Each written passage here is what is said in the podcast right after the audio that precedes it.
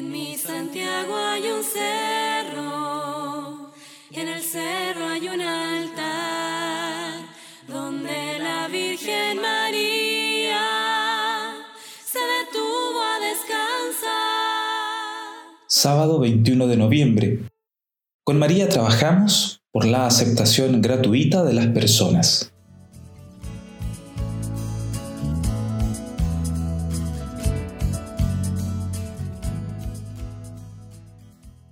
Iniciemos nuestro mes de María invocando la presencia de Dios en nuestra vida.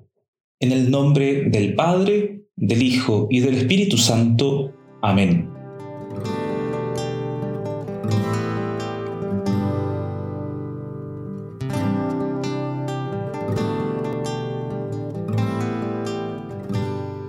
Escuchemos la palabra de Dios tomada del Evangelio de Marcos, capítulo 12, versículos del 42 al 44. Llegó una viuda pobre y echó unas moneditas de muy poco valor. Jesús llamó a los discípulos y les dijo, Les aseguro que esa pobre viuda ha dado más que todos los otros, porque todos han dado de lo que les sobra, pero ésta, en su indigencia, ha dado cuanto tenía para vivir.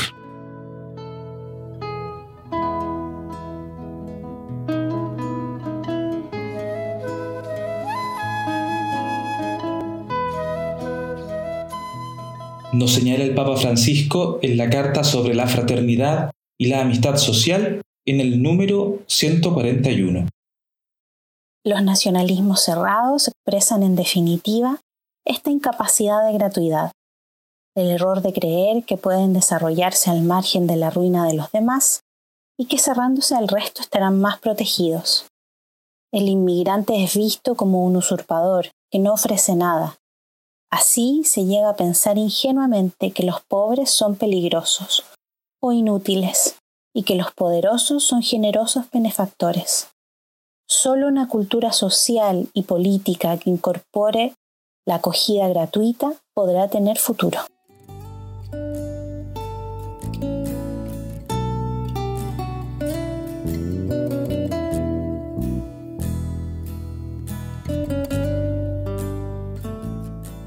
Esta acogida cristiana de la que habla Francisco no nos viene de fuera, está en nuestro ADN de hijos e hijas de Dios. Y supone el tener la capacidad de ver a los demás, y en especial a los pobres, no sólo como destinatarios de nuestra acción evangelizadora, sino como agentes evangelizadores. La viuda, que con su acción simple da cátedra de fe a los discípulos de Jesús, y el migrante, que con su arrojo hacia la búsqueda de un destino mejor en manos de Dios y a través de su esfuerzo, nos dan esa misma cátedra a nosotros, se convierten en verdaderos evangelizadores de nuestra vida. Y así es como debemos tratarlos. Eso significa hacerse prójimo, hacer el bien a otro porque soy capaz de reconocer que en él se manifiesta ese Cristo que interpela mi vida, muchas veces instalada en la comodidad. Que María nos inspire una fe así y nos impulse a salir al encuentro de nuestro prójimo.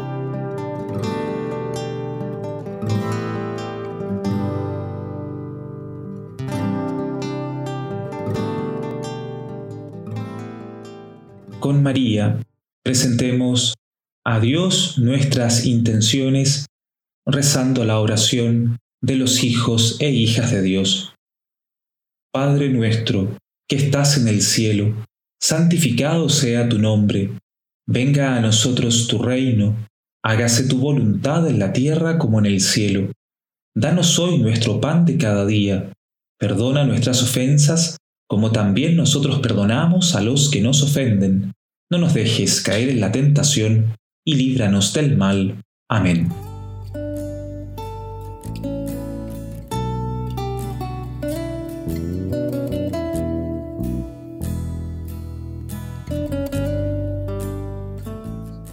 Imploremos la bendición del Señor. Padre de la vida Te damos gracias por las personas que nos han ayudado en nuestra historia personal y comunitaria. Enséñanos la palabra y el gesto oportuno para construir el bien común y favorecer el entendimiento social.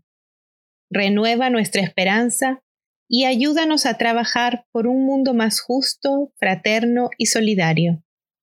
Por Jesucristo nuestro Señor. Amén.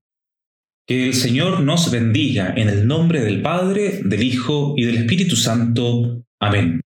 Podemos ir en la paz y en la alegría del Señor. Demos gracias a Dios.